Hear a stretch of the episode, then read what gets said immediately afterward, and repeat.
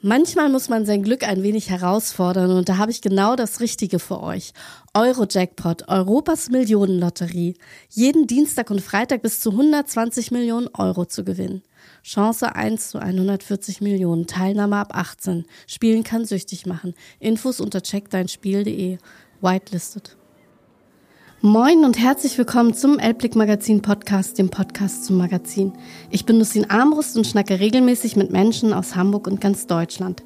Dennis ist der Elbmüller aus Hamburg. In seiner gläsernen Ölmühle stellt er feinste Speiseöle her.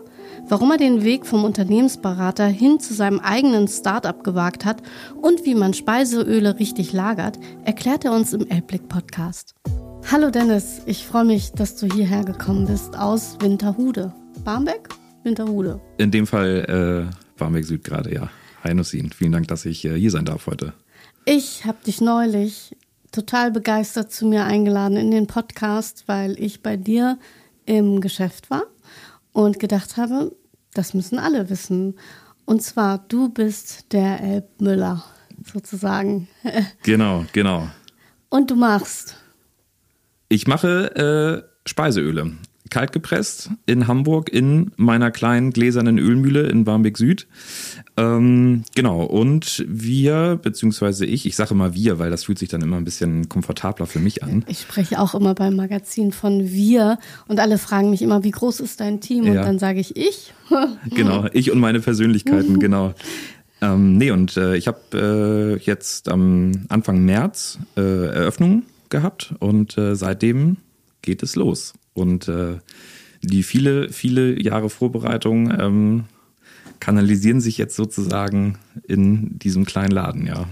In Öl sozusagen. Ja, genau, im flüssigen Gold, ja. Ja, und ich finde das total spannend, weil ähm, du bist, glaube ich, ja, irgendwie so ein bisschen, ja, wie das, äh, wie heißt das immer, das Kind zum Brunnen? Nee, wie heißt das denn, wenn, oder ja. man kommt aus Versehen dorthin. Ich habe keine ja. Ahnung, das Sprichwort muss ich selber nachschlagen, aber du bist ja gar nicht ähm, in diesem Lebensmittelgeschäft gewesen anfangs, sondern du warst ja ein Zahlenmensch. Richtig, genau. Also ich habe ähm, nach meinem unterdurchschnittlich schlechten Abi ähm, habe ich äh, tatsächlich erstmal eine Ausbildung gemacht äh, zum Versicherungskaufmann bei einem äh, großen Industrieversicherungsmakler hier in, in Hamburg.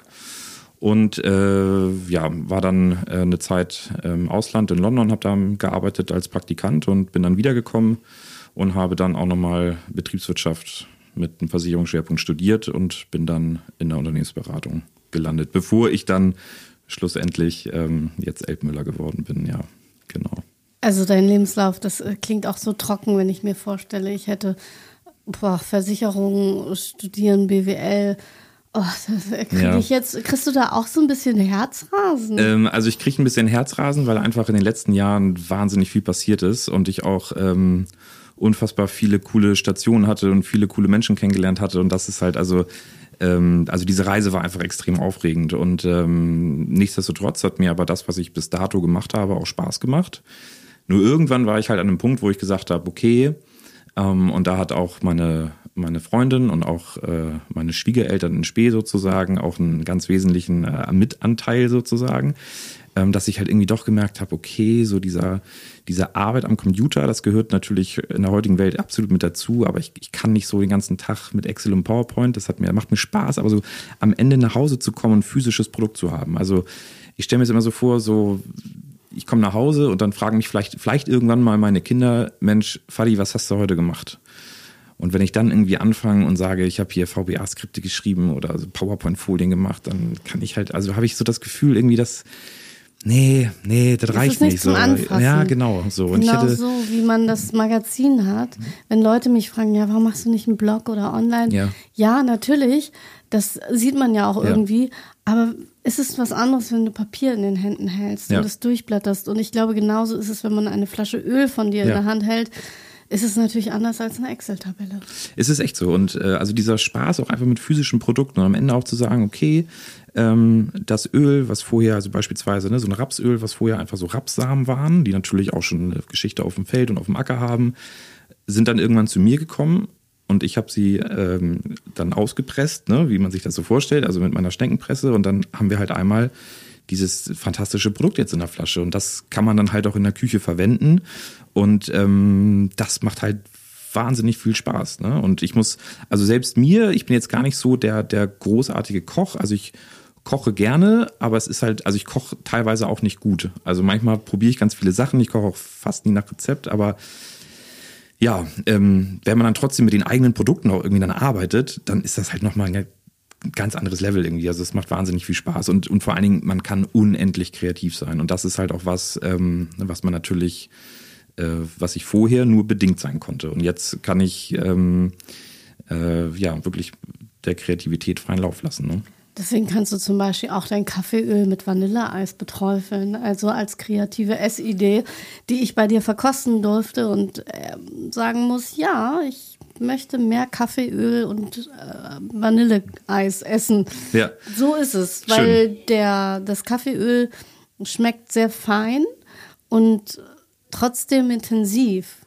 Und ich glaube, das ist einfach die Balance zu finden, dass ein Öl nicht zu viel wird, dass ein Öl nicht zu geschmack geschmacklich stark wird und trotzdem aber noch seinen Geschmack hat. Ich glaube, das ist eine große Kunst dann doch, die du vollbringst. Ja, also es ist, ähm, ja, also klar, man muss diese Balance finden und das geht am Ende tatsächlich nur über Probieren und da muss man auch sagen, alle alle Ideen, die fangen auf dem Blatt Papier tatsächlich an. Ne? Also auch bei Gewürzölen, man, man schaut sich die Rohwaren an. Man, äh, in dem Fall, äh, ich arbeite da zum Beispiel mit Katharina von 1001 Gewürzen ganz eng zusammen und da saß ich letztens bei ihr in, in der Manufaktur und ähm, so kurzer Weg, Barmbek Nord, bin ich kurz rübergeradelt, ähm, saß bei ihr in der Manufaktur und ähm, habe dann wirklich da, ich glaube, eine Stunde gesessen und ich habe mich einfach überall mal so durchgerochen und durchprobiert, um dann halt eben auch eine Idee zu bekommen, was könnte eigentlich zu was passen. Ne? Weil ich glaube, ähm, Hamburg ist schon auch anspruchsvoll und es reicht einfach nicht, wenn man jetzt einfach ein Rapsöl, so ein Basisöl presst und am Ende da ein paar Gewürze reinschmeißt. So das, das, das fliegt auf, so das ist zu einfach. Und das ist auch da, wo ich halt einfach sage, ich möchte das schon gerne anders machen. Und dafür bin ich halt auch angetreten. Und dann ist halt natürlich auch nochmal das von der Produktseite. Und das andere ist natürlich auch nochmal ähm, von den Rohstoffen her. Also das ist natürlich auch, wenn man dann halt wirklich richtig gute Rohstoffe und so ist es halt auch bei unserem ähm, Kaffee, den wir für das Kaffeeöl verwenden. Von ähm, Elbgold, wir dürfen das ruhig sagen. Ja, ich, okay, dürfen wir jetzt sagen, okay. Ähm. Natürlich, genau. weil ich liebe sie, vor allem die Inhaber die haben ja auch so ein Herzblut für ja. das, was sie tun.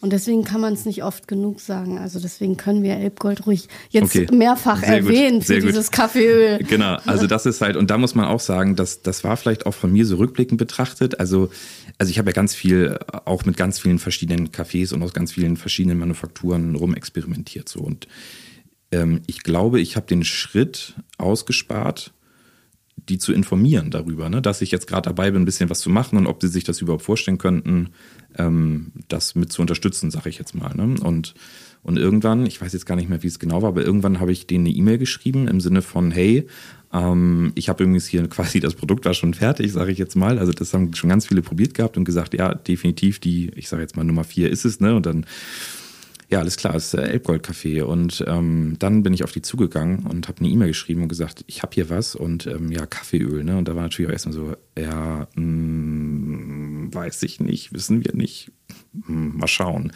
Und ähm, dann bin ich da bin ich hingefahren, ähm, habe äh, Vanilleeis und ein Kaffeeöl halt ähm, vorbeigebracht und gesagt, komm, jetzt äh, wir probieren jetzt mal.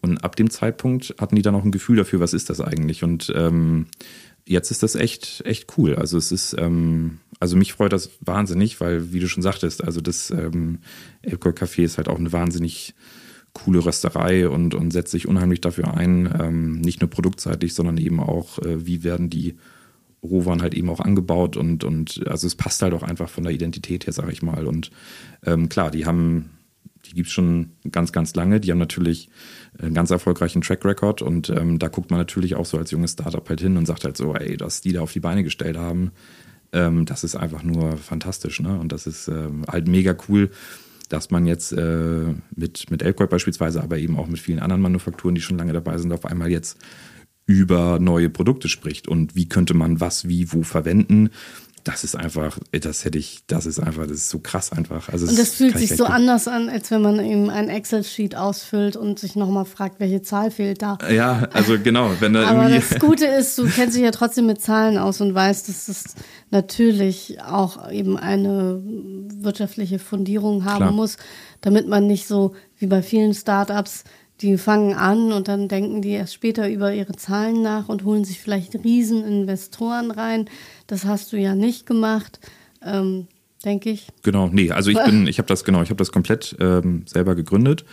Also ich konnte das nicht ganz aus Eigenmitteln leider finanzieren, aber ein ähm, großer Teil ähm, davon sind Eigenmittel und den Rest habe ich hier über ähm, die Hasper können wir ruhig D- sagen. Dürfen wir auch sagen? Okay. Ja, das dürfen wir ruhig sagen, weil äh, ich hatte ja hier schon einige KandidatInnen, die gegründet haben und dank der Finanzierung durch die Haspa ihren Traum verwirklichen können. Ähm, Roh Kombucha, das ist ja dieser Kombucha. Und Jennifer hat mir auch erzählt, was sie für ein schönes Gespräch mit Herrn Ernst von der Haspa hatte, der an sie geglaubt hat.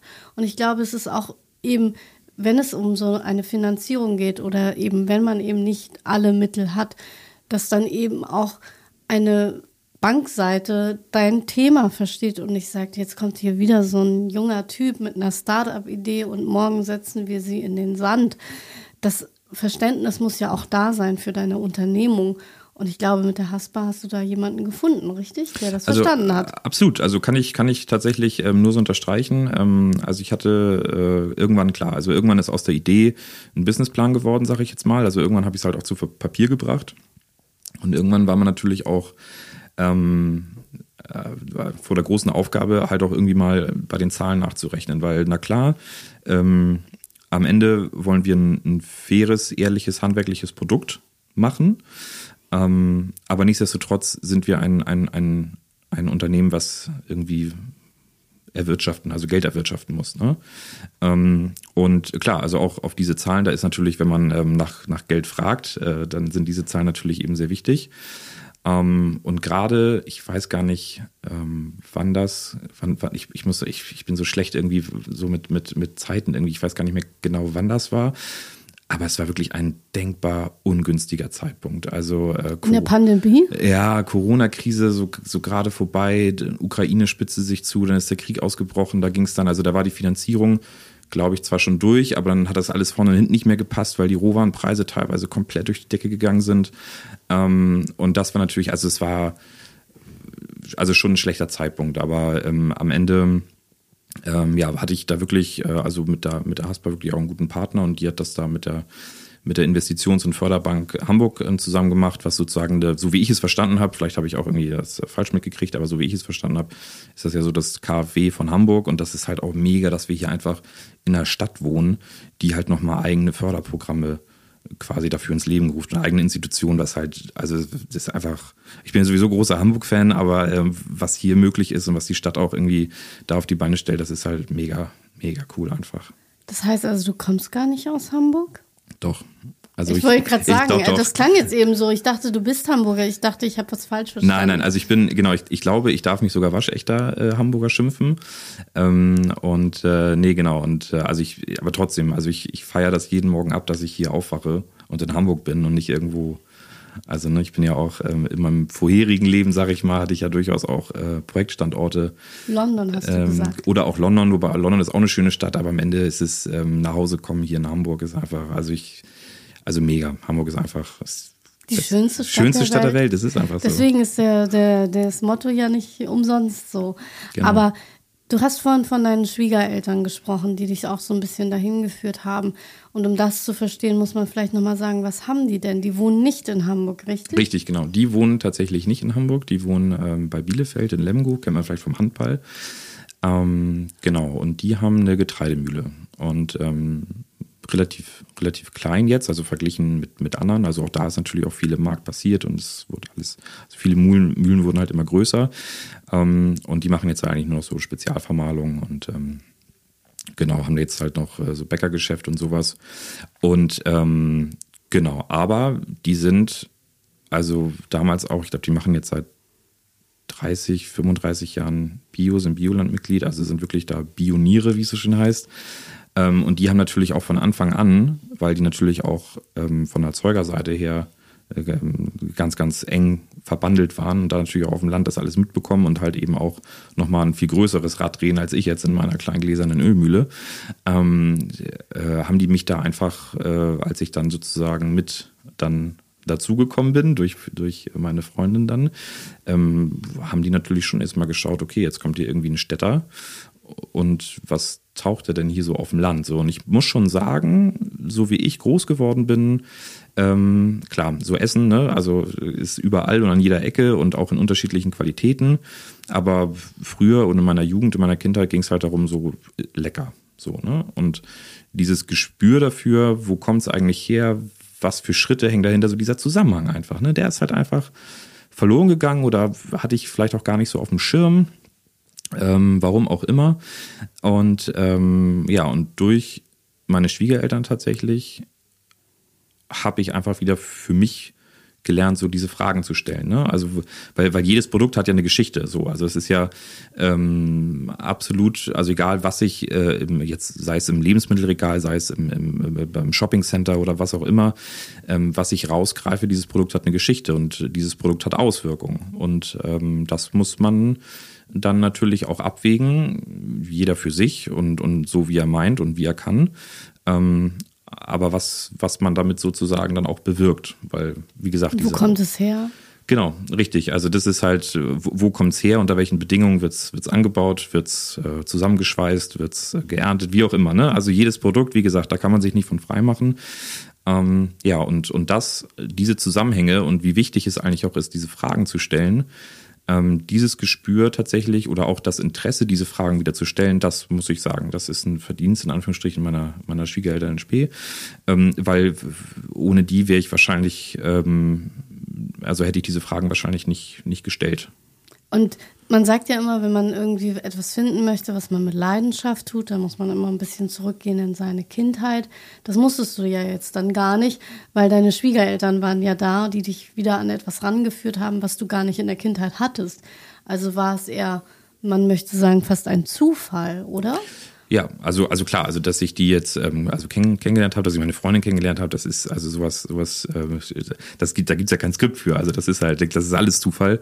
Und wie gesagt, auch, ähm, ich glaube, wenn ich, also auch damals schon nach dem Abi, wenn ich dann nicht, ähm, äh, ist, also glaube ich, ist aber auch für jede Person so, wenn man an gewissen Standorten, sei es jetzt vor der Ausbildung, sei das jetzt ähm, vor dem Studium, also man wirkt ja halt auch durch sein Umfeld geprägt und auch durch das Umfeld ähm, gibt es dann irgendwie einen Einfluss mit Mensch, ähm, äh, wer nicht, oder willst du hier nicht irgendwie den Handwerksbetrieb weiterführen oder äh, wir kommen aus einer Ärztefamilie, willst du nicht Medizin studieren, so nach dem Motto, ne? Also das ist ja, man kriegt ja schon irgendwie durch sein Umfeld irgendwie so gewisse Prägungen mit und auch da wurde ich damals durch mein Umfeld hatte ich halt eine andere Prägung. So, das war so, okay, dann, dann studierst du, dann gehst du irgendwie in die Wirtschaft und machst dann da so halt dein Ding. Dann machst genau, dann machst du halt so irgendwie so Richtung Richtung Manager so so und dann irgendwie Unternehmensberatung, dass man dann ja, halt so macht, viel Geld verdienen. Ja, und, genau äh, so und dann ähm, ja genau. Aber das, wenn wann wann hat es denn so Klick gemacht, dass du gesagt hast, die Schwiegereltern machen ja nun Getreide, hm. hast du gesagt. Also ich persönlich wäre dann jetzt vielleicht nicht unbedingt auf Öl gekommen. Ich hätte dann mhm. vielleicht gedacht, weil wir ja auch alle in der Pandemie angefangen haben, mhm. Brot zu backen. Ich, ich back Brot mhm. oder ich, ich kenne ja auch Christian Ebi, mit dem mhm. hatte ich ja einen Podcast. Der ist ja auch kein Bäcker und hat angefangen, so ein Brot zu backen, weil er das Brot aus seiner Kindheit vermisst hat. Ähm, da muss es ja irgendwann Klick gemacht haben, dass es mhm. ausgerechnet Öl ist. Also ja, also genau, also die bevor dann der Fokus auf das ähm, auf Speiseöle gefallen ist, da ist noch eine ganze Weile passiert. Vorher ist man überhaupt natürlich ähm, wieder diesen Bezug. Ich hatte es vorhin ja schon ähm, gesagt, so einfach auch mit physischen Produkten, ne? auch einfach generell so Handwerk. Ne? Also mit einem Gabelstapler durch eine Halle zu fahren und irgendwie Mehlsäcke aus dem, aus dem, auf einer großen Palette aus dem dritten Geschoss irgendwie zu holen, das ist halt, ähm, das ist mega. So gerade wenn man natürlich keine Ahnung hat und alle gucken so, na, krieg ich das hin, krieg ich das nicht hin, haben wir hier. Ne? Also, Kann der Gabelstapler fahren? Äh, genau. Kann das nicht? Ja, ja, genau. Also das sind halt so Stallausmissen, so diese ganzen Sachen. Also am Ende wirklich wieder mit physischen Produkten so. Und dann ist natürlich, also ähm, auch erstmal dann wieder das Gefühl dafür zu haben, ja, okay, ich glaube, ich möchte später doch mit physischen Produkten arbeiten, langfristig und mich irgendwann von dieser, von dieser Excel PowerPoint und von der, von, von der Dienstleistung hin lösen, weil ich einfach für mich festgestellt habe, Arbeit mit physischen Produkten, Handwerk ist doch eher mein Ding. Ähm, ja, und. Dann hast du irgendwann hast du ein Buch über Öl gelesen? Äh, je, nein, also, da, also davor ist tatsächlich auch noch ein bisschen was gekommen, weil also es gibt ja wahnsinnig viele, viele Startups und ähm, auch im Food-Bereich und die haben alle mega kreative Ideen. Ähm, und dann ist natürlich auch für mich war von Anfang an klar, wenn ich was mache, dann in Hamburg. So, das ist, das ist meine Basis, das ist ähm, da, wo ich auch authentisch sagen kann, dass ich hier was machen möchte. Hier gibt's ein super Umfeld, ähm, hier gibt's äh, super viele kreative Köpfe, sei es jetzt irgendwie in der Küche, sei es von der Verarbeitungsseite her. Also hier kann man einfach was machen. Hier in Hamburg passiert einfach was. Und dann ist natürlich ja auch Gewürze machen kann. Zum Beispiel, ja. Ähm, klar, das wäre auch möglich, aber so haben wir halt eben dann auch geschaut. Also was, was ist möglich? Man kann jetzt natürlich, also es gibt auch Sachen, die sind utopisch. Also man kann jetzt hier nicht im Stadtpark anfangen, irgendwie Kühe zu halten oder so. Ne? Also so, das, das, solche Ideen funktionieren halt nicht. Und die Menschen essen ja auch weniger Fleisch. Also brauchen wir wenn nicht gar nicht mehr Kühe, sondern vielleicht mehr Halloumi. Genau, ja. Also das sind natürlich auch alles so, so Überlegungen, die damit reinspielen. Und dann hat man halt geschaut, okay, was sind ähm, doch von der Komplexität her beherrschbare Produkte. Und was kriegt man vor allen Dingen auch auf kleineren Flächen hin, um das mal auszuprobieren. Weil auch da war natürlich von Anfang an klar, ähm, ich hatte mir Chancen ausgemalt, schon auch ähm, mit einer Idee äh, Geld einsammeln zu können, also für eine Finanzierung, aber jetzt natürlich auch keine wahnwitzigen Millionenbeträge. So. Und, und da ist natürlich dann irgendwann auch im Bereich Trockensortiment, wo das dann dazugehört, ähm, ist dann halt irgendwann auch der Fokus auf, auf Öl gefallen, weil es tatsächlich auch hier, also das ist auch so, also die Österreicher sind ja auch im, im Food-Bereich sehr weit vorne und auch was Regionalität und sowas anbelangt. Und das schwappt so rüber, hatte ich den Eindruck. Ähm, Kürbiskernöl. Ja, beispielsweise, genau. Also die, ähm, äh, das sind dann auch so, so, so Einflüsse, die dann auch so dann rüberschwappen. Und Kürbiskernöl ist natürlich aus der, aus der Steiermark, ist ja das Exportschlagergut aus Österreich überhaupt. Habe ich neulich erst bekommen übrigens, weil ich nämlich ja. an einem Pressetag der Steiermark dabei war. Cool. Ja. Und natürlich, was glaubst du, was in diesem Goodiebag war? Steirisches Kürbiskernöl. Ja, und da hätte ich mal gesagt, wenn ich jetzt in Hamburg bin und dann in meinem Goodiebag Kürbiskernöl von dir habe, fände ich das aber auch nicht schlecht. Ja, ich wollte gerade sagen, also und, und das ist halt auch das Schöne. Also jede Region hat ja auch so ihren, ihren unterschiedlichen Einfluss und bringt halt unterschiedliche Einflüsse mit rein. Und dann war Öl aber geboren und du hast dann gemerkt, das hat Genau. Und dann, Möglichkeiten. Da kam der BWLer durch, der hat sich das mal kurz ausgerechnet im Kopf und sich gesagt, das hat Potenzial. Naja, also dann kam erstmal der BWLer durch und hat geschaut, okay, ähm, in welchem Markt bewege ich mich da. Ne? Also da hat mir tatsächlich auch schon das Studium geholfen, einfach um zu schauen, wie kann ich ähm, strukturiert jetzt schauen, was da für ein Marktpotenzial ist, was es da für Wettbewerber gibt, etc. So, also so ein bisschen, da hat man so ein bisschen halt so Research gemacht, aber kriegt man wahrscheinlich auch ohne BWL-Studium hin. Also das ist also mit nicht. Sicherheit doch. Also doch, ich habe, als ich mein Magazin gemacht habe, gar keine Recherche betrieben, sondern einfach gemacht und dann irgendwann festgestellt, oh, so viel gibt's ja gar nicht. ja, aber das ist, also die Erfahrung habe ich auch gemacht. Also klar, irgendwann war ich an einem Punkt, wo ich gesagt habe, okay, das sind jetzt Zahlen, aber das sind, das sind am Ende ist es Planzahlen. Dass ich jetzt hier heute äh, in deinem Podcast sitze und, und darüber vielleicht auch äh, die ein oder andere Aufmerksamkeit mehr bekomme ähm, in meiner äh, äh, jungen Unternehmergeschichte, ähm, das ist ja, also da, das steht in keinem Plan so, ne? Also das, das kannst du nicht planen. Oder auch, dass, dass ich ähm, ähm, mit der Hubenkück da jetzt zusammen äh, eine Miso aus den Resten von meinem äh, Kürbiskernöl quasi entwickelt habe. Also, dass da jemand ist, der sagt so, hey, warte mal, ich habe hier, ähm, bring mir mal irgendwie einen Sack von deinem Kürbiskernmehl vorbei, ich schau mal, was ich damit machen kann. Und ein paar Tage später äh, oder ein paar Wochen später sagt er, hey, ich glaube, ich habe hier was, ähm, lass uns mal schnacken, komm mal vorbei. So, das kann man nicht planen. Und da ist dieser Punkt am Ende und da ist tatsächlich auch mein, mein, mein Schwiegervater, der ja nun auch jetzt deutlich mehr Erfahrung im Unternehmerischen hat, der ja auch sagt, Junge, du immer, wenn er, also wenn er, wenn, wenn ich da bin und er sieht mich vom Rechner, wird er immer ganz nervös, ne? Weil er sagt schon wieder, oh, Junge, du machst schon wieder nicht, ne? Du, also das ist du total. Bist schon wieder ja, ja, genau, Laptop genau. Und tippst Zahlen ein, Richtig. aber du musst 40 E-Mails beantworten. Ja, genau. Also klar, es ist, es ist halt, es ist halt auch sau viel, ne? So gerade am Anfang und, und ganz viel entwickelt sich da jetzt auch gerade und, und es passiert unheimlich viel. Ähm, ja, und da sind halt jetzt auch viele E-Mails, die auflaufen. Und, äh, also fragt mich mal, ich habe irgendwie fünf E-Mail-Adressen. Ne? Ja, also wenn ihr mir schreibt, hamburg at nussin at redaktion at gewinnspiel at Das Ding ist, sie kommen alle bei mir an. Ja, das, Ist, das ist das Fatale. Man denkt dann so, das Team macht Ja. das, aber das bin ja ich. Ja. Also insofern ist es, ich, ich kenne das Gefühl und jede Minute, die man nicht am Rechner verbringt, Ja. ist eine E-Mail mehr. Ja, aber es ist, also es ist tatsächlich so. Manchmal, also kann ich ja auch, also ich glaube, da nehme ich jetzt kein Blatt vom Mund und ich glaube, das kann vielleicht auch äh, der eine oder die eine ganz gut nachvollziehen. Ähm, die, ähm, also manchmal, manchmal gibt es auch so Tage, da nutze ich das auch, dass ich halt einen vollen E-Mail-Postkorb habe, weil ich dann auch mich so ein bisschen davor verstecke, jetzt zum Beispiel ähm, weitere Händler so anzusprechen, ne? Oder mal zu sagen, so, hey, jetzt gibt's hier so den einen oder anderen, den ich jetzt, wo ich eigentlich mein Öl gerne sehen wollen würde, ähm, äh, äh, im Regal, aber äh, nee, da, nee, ich habe ich hab hier noch ein bisschen Flaschen zu etikettieren oder ich habe hier noch ein paar E-Mails, die mache ich erst oder ach, ich könnte auch mal wieder irgendwie, weiß ich nicht, äh, ne? Und Ich dann. kenne das, wenn man irgendwie früher lernen musste und Ja, dann genau. angefangen hat, Wäsche zu waschen. Ja. Oder man putzt auf einmal seine Wohnung und hat eigentlich aber Dringenderes zu tun. Ne? Ja, ja. Guck mal, ich stehe jetzt vor meiner Magazinausgabe im August. Ne? Rate, was ich am Wochenende gemacht habe. Ich habe mich erstmal um meinen Balkon gekümmert. Ja, aber ich glaube, also tatsächlich, ähm, also ich habe auch für mich festgestellt, ich brauche halt immer auch so ein bisschen Strukturen und jetzt ist natürlich, es kommt ungefiltert, prasselt es ein. Ne? Also egal, was es ist, äh, Anfragen oder also jetzt äh, Kooperationsanfragen oder Bestellung. Bestellungen natürlich auch und also es ist, es kommt, es kommt alles ungefiltert rein.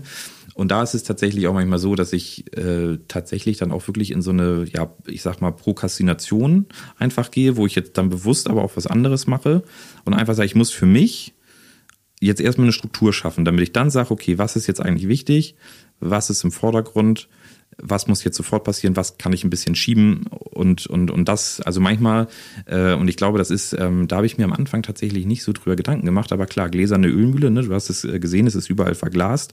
Und wenn ich da an, am Tresen, Schrägstrich Schreibtisch, ähm, manchmal so meine Tagträume habe, ähm, dann wache ich so manchmal aus den Tagträumen auf und denke so, okay, alles klar, jetzt habe ich irgendwie wieder so eine Idee. Und ich glaube, in dieser Zeit, wo ich eigentlich in so einer kleinen Parallelwelt gerade abgetaucht bin, das muss wahnsinnig dämlich aussehen.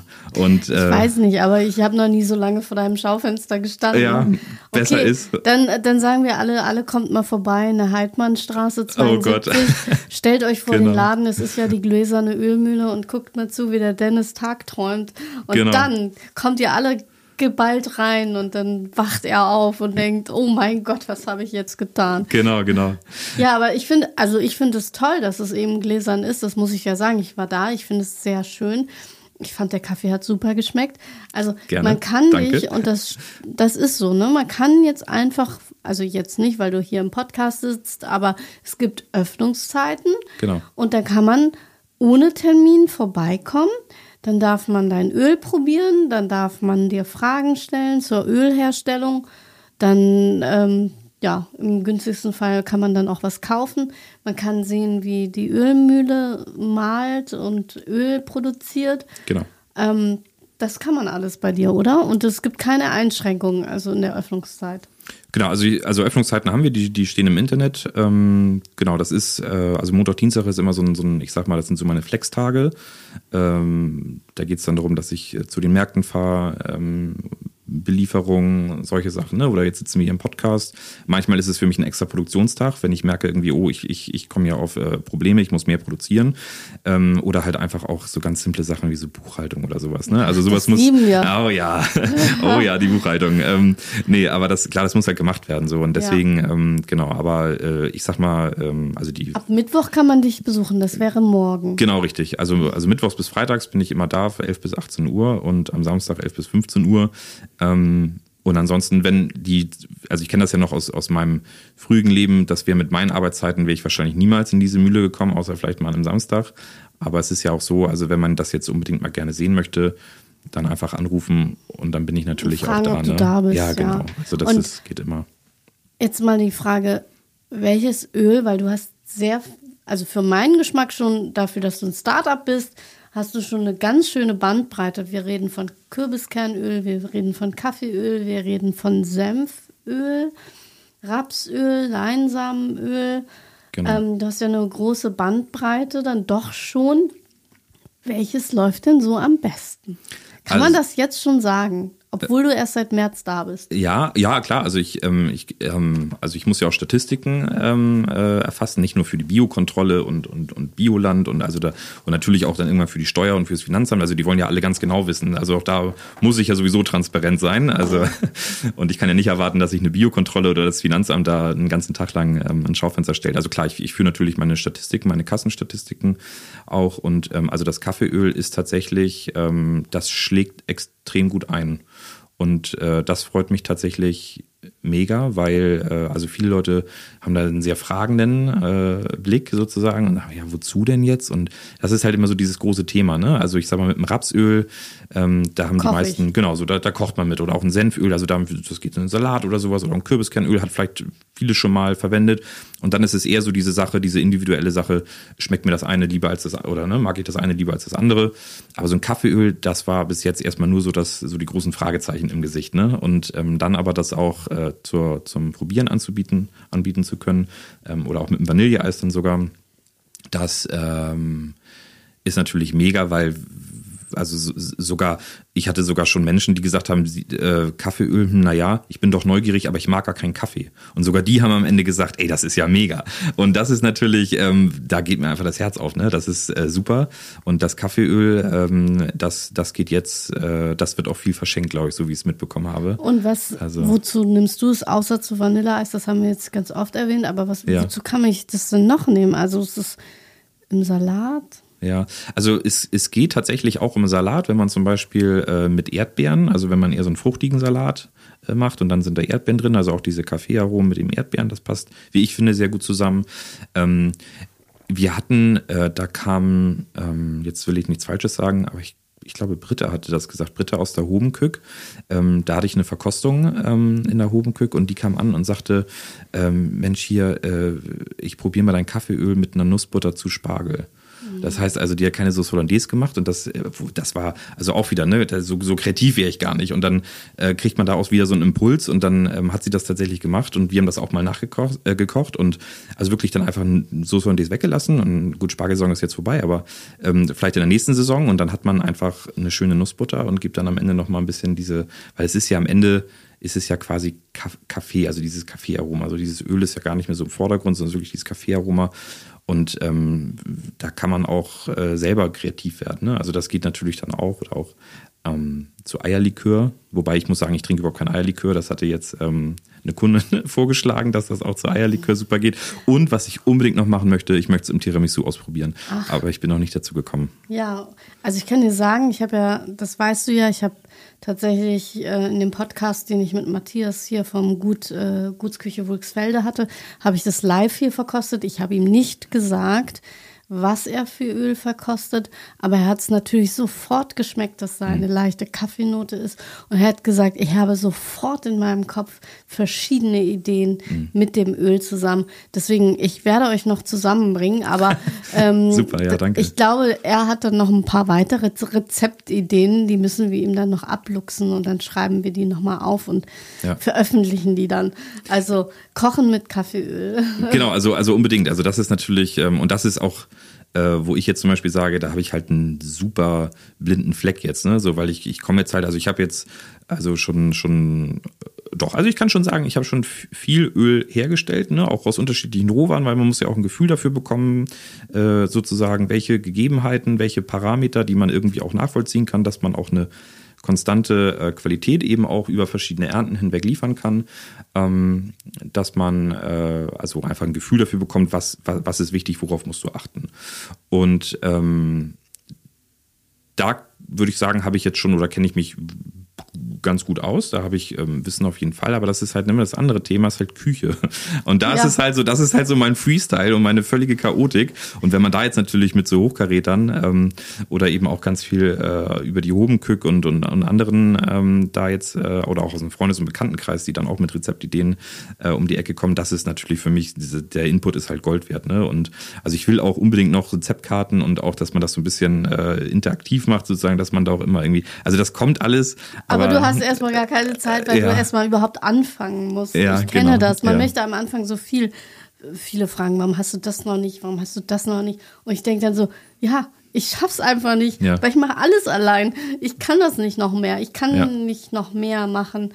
Ich mache immer so Schritt für Schritt Ja. und dann dauert's halt auch Ja. manchmal, ne? Ja, es ist, es, es ist so, so ist es Damals halt. Ne? hat man ja. mir auch gesagt, warum machst du noch keinen Podcast? Ja, ich hatte einfach gar keine Zeit, mich Ja. mit dem Thema zu beschäftigen. Dann habe ich es irgendwann gemacht, aber jetzt sitzen wir hier. Ja. Ich, ähm, meine Podcasts gehen ja gar nicht so lange, aber ich muss dir unbedingt noch die Frage stellen. Ich hatte hier Tim Lessau von der Braker Mühle, der hat nochmal so Mythen über Brot aufgeräumt. Deswegen müssen wir auch ein paar Mythen über Öl jetzt aufräumen. Alright, ja, klar. Also Leinsamenöl, Ja, das stellt man kalt. ja, genau. Also das ist tatsächlich, also bei allen Ölen ähm, ist das Thema Lagerung super wichtig und äh, Leinöl würde ich immer im Kühlschrank aufbewahren, ähm, weil Leinöl einfach super empfindlich ist, was sowohl äh, Licht als auch Sauerstoff anbelangt und ähm, durch das Herunterkühlen im Kühlschrank, also es ist halt sowieso, ne, es ist halt dunkel ähm, und auch durch, durch das Herunterkühlen wird einfach diese Oxidation gehemmt und etwas verlangsamt und deswegen bleibt es halt einfach länger frisch und Leinöl schmeckt, wenn es frisch ist, auch tatsächlich nicht bitter. Und wenn ich jetzt an zum Beispiel das Rapsöl denke Mhm. oder das, nee, sagen wir mal ans Bio-Senföl, Mhm. mh, woher weiß ich, wie hoch ich das erhitzen kann? Weil viele denken ja, ich kann das Öl so heiß machen. Genau. Also das ist auch tatsächlich, ähm, da würde ich auch bei dem, also Leinöl um, also ich, ich sage immer, muss jeder wissen, wie er meint, aber da sage ich, also bei Leinöl würde ich sagen, um Gottes Willen bitte nicht in die Pfanne, nicht in den Kochtopf, gar nichts. Also das ist wirklich ausschließlich kalte Küche. Ähm, bei allen anderen Ölen ähm, oder auch unser, unser Kürbiskernöl ist auch tatsächlich nur für die, für die, für die kalte Küche gedacht. Ähm, die anderen Öle, die wir aktuell führen, ähm, da äh, gilt so die Faustregel, wenn man das jetzt erwärmen möchte, das geht. Also Sonnenblumenöl kann man am besten erhitzen, ähm, Rapsöl und Senföl danach und ähm, das Kaffeeöl kann man auch recht gut erhitzen, weil das eben auch auf einer Basis von der Sonnenblume ist. Ähm, aber grundsätzlich gilt, wenn ich jetzt Öl in der Pfanne habe, es kann auch ein Olivenöl sein, völlig egal, aber wenn Öl in der Pfanne ist, dann darf das ruhig ein bisschen dampfen. Aber wenn es wirklich anfängt, auch stichig zu riechen und wirklich auch zu qualmen, dann ist so, ein, so das Zeichen, wo man sagt so, oh, das war ein bisschen zu doll. Also einmal am besten Pfanne auswischen, vorsichtig, dass man sich nicht verbrennt, Power ein bisschen runterdrehen und dann nochmal noch mal neu probieren. Genau, das ist so. Und wenn ich dann an die Lagerung denke, also du hast ja eben schon gesagt, Leinsamenöl kalt lagern, aber wenn ich dann jetzt an das Bio-Kaffeeöl denke oder das Senföl, reicht es im Haushaltsschrank. Ja. Aber wenn ich es jetzt auf meiner Ablage oben stehen habe mit Tageslicht, wie lange kann ich es dann überhaupt verzehren? Also wann wird es denn schlecht und woran merke ich das überhaupt? Genau. Also, ähm, also ich würde tatsächlich die Öle dunkel lagern. Also vor Tageslicht äh, würde ich das schützen. Am besten also ich, Im Schrank. Ja, genau, im Schrank oder in der Schublade. Das äh, eignet sich immer tatsächlich ganz gut.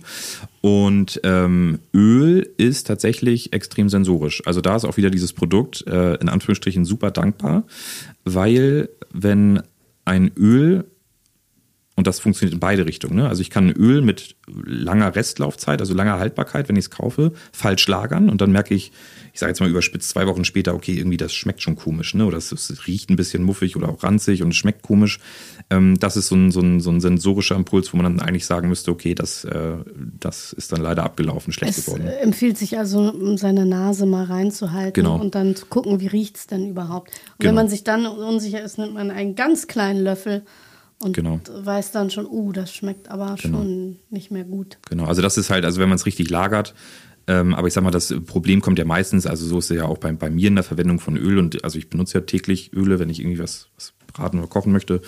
Ähm, das, äh, äh, genau, dass man da einfach ein bisschen, bisschen schaut. Also in der Regel ist es ja so, man findet dann so ein Öl irgendwie aus der letzten Ecke im, im Schrank wieder, ne? Und dann sagt man so, Was mache ich damit? oh Mann, ey, ist das jetzt noch gut? Und, und da würde ich, genau, da würde ich dann bei solchen, ich sag mal, Fragezeichen in Anführungsstrichen, ne, da würde ich dann wirklich einfach schauen, mal dran riechen, ähm, mal überlegen. genau, mal kurz überlegen, mal einen Blick aufs MAD werfen und dann aber unbedingt dran riechen, dran schmecken, weil ich habe zum Beispiel, ähm, als ich äh, das erste Öl, was ich überhaupt gepresst habe, war Rapsöl. Ähm, und da habe ich eine, meine erste Flasche, die ich abgefüllt habe, die steht bei mir noch im Schrank und das ist jetzt wie lange ist das her? Also das, das MAD, das, also das, das ist jetzt quasi nur noch so eine kleine, ne? Aber selbst das Öl hat immer noch gut geschmeckt, ja. Also das ist halt, ähm, und deswegen, also das ist, äh, also bei richtiger Lagerung ist es doch ja. länger haltbar, als das MHD sagt. Ja, und das ist halt gerade auch, also ich weiß das zum Beispiel in England, da steht jetzt auch schon auf vielen Etiketten, steht auch immer drauf, bitte erst riechen und schmecken und auch um diesem Lebensmittel, dieser Lebensmittelverschwendung entgegenzuwirken, ne? weil viele Lebensmittel sind halt einfach, es ist mindestens haltbar bis, ne, so und, und, und äh, so ein MAD, wie gesagt, bei richtiger Lagerung, das ist jetzt kein festgeschriebenes Datum und danach stirbt man dann irgendwie, ne, also so ist es halt nicht. Deswegen einfach dran riechen, probieren und wenn einem was komisch vorkommt, auch da, wie gesagt, Öl, was wirklich abgelaufen ist, es riecht wirklich echt ekelhaft, also ähm, und es schmeckt auch einfach nicht gut, also da würde ich behaupten, dass äh, die meisten dann ähm, darauf reagieren und dann sagen, okay, das ist jetzt leider drüber und alle alle anderen, die sich da unsicher sind, nach wie vor dann ans MAD halten. Weißt du was? Oder mit dem Ölfläschchen in deinen Laden kommen, äh, fragen und austauschen gegen was Neues.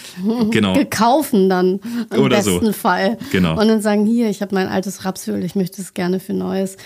Was ich nochmal ganz wichtig finde, auch wenn wir schon über der Zeit sind, aber du hast gesagt, du willst diesen guten Geschmack und das Gute in die Flasche bringen. Wir reden alle von Bio, wir reden alle von Nachhaltigkeit, das mhm. Bewusstsein der Menschen ist da. Trotzdem rennt man noch in den Discounter und kauft sich vielleicht ein billiges Sonnenblumenöl, mhm. weil man sich sagt, ich koche ja jeden Tag äh, literweise mhm. und dann kann ich mir das Öl nicht leisten. Mhm. Was möchtest du dazu sagen? Ja, ähm, also ich glaube, und äh, also das ist jetzt meine, meine ganz persönliche Einschätzung und ähm, am Ende glaube ich aber, jeder muss, muss für sich diese Entscheidung, diese Entscheidung am Regal, die es ja letztendlich ist, ähm, muss er selber damit ähm, also es ist einfach für sich diese Entscheidung treffen, ja. Und, und, und, ähm, und ich glaube, ähm, dass es grundsätzlich, also es, es kann sich nicht jeder meine Öle leisten, muss ich auch ganz klar sagen. Ne? Und das ist halt auch, für mich ist es ein Problem, weil ich natürlich, also ich würde mich freuen, wenn irgendwann in jeder Hamburger Küche mit meinem Öl gekocht wird. Und, und, und ähm, ich merke jetzt ja auch, dass das grundsätzlich auch gut angenommen wird und das Feedback ist ganz toll. Und ich, ich, ich hoffe, dass dieser, ähm, äh, die, dass ich jetzt immer mehr auch äh, an Reichweite gewinne sozusagen, dass, dass sich das auch umspricht und das natürlich auch für mich auch andere Möglichkeiten bestehen, ähm, da auch ähm, ja wirklich gute Produkte auch zu einem besseren Preis dann einfach irgendwann aufgrund der Menge anbieten zu können. Aber ähm, schlussendlich ist es so, dass äh, ein Manufakturprodukt immer ähm, teurer sein wird und sich das nicht alle leisten können. Ich glaube, es ist gut, dass wir aber grundsätzlich in Deutschland ähm, für jeden Geldbeutel Lebensmittel anbieten können. Und, äh, oder zumindest, also jetzt für die meisten Geldbeutel Lebensmittel anbieten können. Es gibt natürlich auch noch solche Institutionen wie Tafeln, aber jetzt mal so von der Gesamtheit gesprochen. Ähm, was ich dann immer so ein bisschen komisch finde, ist so diese ganzen Supersportwagen auf dem Discounter-Parkplatz. Weil da finde ich immer so ein bisschen, also die werden dann mit Super Plus und die werden mit Hand gewaschen und die werden mit Super Plus betankt und hast du nicht gesehen und da wird und sobald da irgendwie eine Kratzer in der Felge ist, dann gibt es einen riesen Aufschrei und ich weiß nicht was. Ähm, und da muss ich mir doch denken, am Ende sind es doch auch die Lebensmittel, die ja also quasi, also da finde ich, ist das Verhältnis so ein bisschen gestört einfach, ne? Und ähm, da, ja, das ist, glaube ich, ein Problem auch, was, was, was glaube ich auch, auch wir hier einfach dann haben, in Anführungsstrichen. Ähm, Aber ich sag mal so, als Geschenk eignet es sich und vielleicht kann man ja auch mal drüber nachdenken, jemand, der es sich vielleicht nicht so leisten kann, schenkt jemandem vielleicht ein, also kriegt dann ein Öl geschenkt von jemandem, der sich leisten kann und schon steht es in allen Haushalten. Ja, genau, genau. Und vielleicht auch das Bewusstsein, dass es sich um eine gute Flasche Öl handelt, wo man dann vielleicht nicht literweise das in die Pfanne gibt, sondern weiß, okay, das gute Bio-Senföl, das nehme ich wirklich nur, wenn ich ein gutes Dressing heute machen will also vielleicht ist das Bewusstsein dann auch. Und dann schaffen wir es vielleicht in jede Küche hier in Hamburg. Ja, das wäre natürlich mega, ja. So wie ich auch hoffe, dass es, wir es in jeden Haushalt schaffen mit meinem Magazin. Absolut. Aber das schaffen wir noch nicht. Aber das wir kommt, arbeiten dran. Genau. wenn wir beide mit unserem Elbnamen uns zusammentun. Super. Deswegen, ich freue mich sehr, dass du hier warst. Elbmüller bei Elbblick, was könnte es Schöneres geben? Die Kombi, genau. Leider ist unsere Zeit vorbei. Ich hätte dich noch so viel fragen können. Aber das spare ich mir, weil ich allen sage, geht in seinen Laden, probiert das Öl. Das ist im Podcast schwer nachzuvollziehen. Ich habe tatsächlich, ich mag kein Leinsamenöl. Und ich habe es bei dir pur getrunken und fand es sehr lecker. Das freut mich. Vielen Dank, dass ich hier sein durfte, Lucien. Danke. Danke.